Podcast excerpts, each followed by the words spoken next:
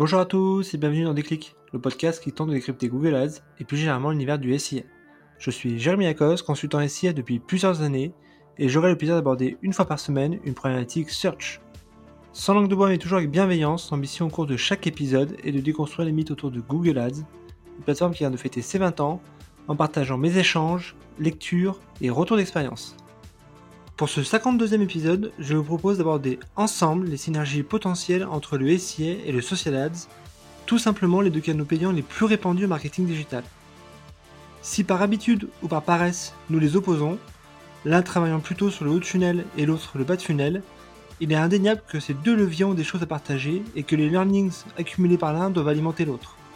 Surtout à l'heure de Performance Max. Tour d'horizon des 5 synergies identifiées. Allez, je compte les points. La première synergie concerne les audiences. Historiquement, Facebook Ads et tous les réseaux sociaux ont été les royaumes des audiences. Jusqu'à peu, il était difficile d'avoir des performances intéressantes en social ads sans avoir une approche granulaire en termes de stratégie d'audience, avec une segmentation qui tourne autour des audiences connues, lookalike et centres d'intérêt. Autant d'insights qui doivent être mis à profit des campagnes Performance Max, qui à mon sens reprennent très exactement la logique de ce qu'était le social ads il y a encore deux ans. Ce qui fonctionne, ce sont des groupes d'éléments divisés par type d'audience, raison de plus pour s'appuyer sur ce qui fonctionne en social ads. L'explosion des inventaires YouTube, Discover ou encore Display n'y est pas étranger. La deuxième synergie concerne l'automatisation. Il y a encore trois ans, Facebook ne jurait que par son modèle Power 5 avec une gestion des performances au niveau des campagnes.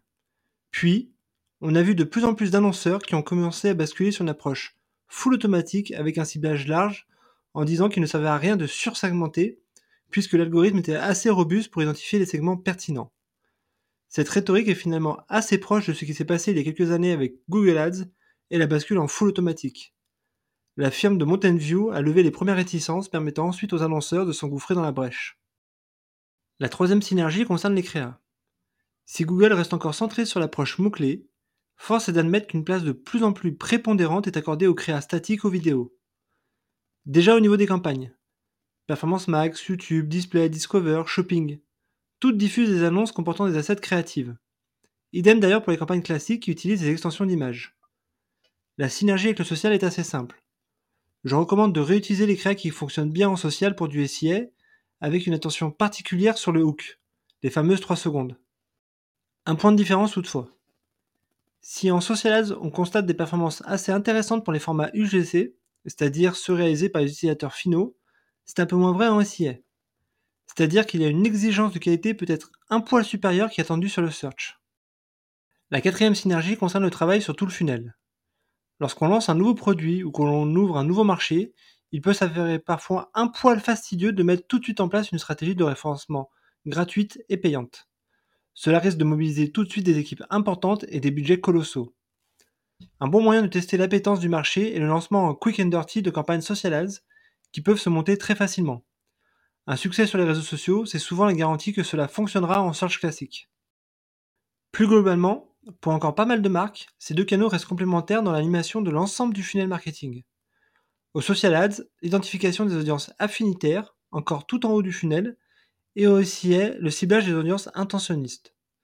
Notons qu'avec Performance Max d'un côté et des modèles à performance de l'autre, cette dichotomie n'est plus tout à fait vraie. Deux scénarios facilement activables. Retargeter par exemple en SIA les personnes qui ont interagi avec nos posts en social ads, et à l'inverse, recibler via les réseaux sociaux les abandonnistes tunnels venant d'une source SIA. Et enfin, la dernière synergie, la proximité des deux plateformes. Autrefois si différents, le SIA et le social ads semblent parler de plus en plus la même langue et s'auto-influencent massivement. Quelques exemples. Il existe de plus en plus de consultants et d'agences qui pilotent ces deux canaux, avec une approche à la performance. TikTok a annoncé le lancement d'une brique SIA dans son Business Manager. Google vient enfin de lancer l'équivalent de la Facebook Librairie permettant de voir les assets des concurrents. Google a également lancé la simplification de sa plateforme de manière à attirer les TPE et PME comme Facebook a réussi à le faire. Microsoft Ads permet de synchroniser les audiences Pinterest et LinkedIn. Et enfin, ces deux canaux semblent être travaillés par les mêmes dynamiques, la vidéo, le conversationnel et l'IA générative. Résultat, des roadmaps produits qui vont vers plus d'automatisation et de pilotage à la valeur. Voilà, ce 52e épisode touche déjà à sa fin, j'espère que vous avez eu le déclic.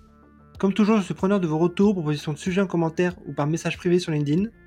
D'ici là, prenez soin de vous, et si vous me cherchez, vous savez où me trouver Sur Google bien sûr Allez, à la prochaine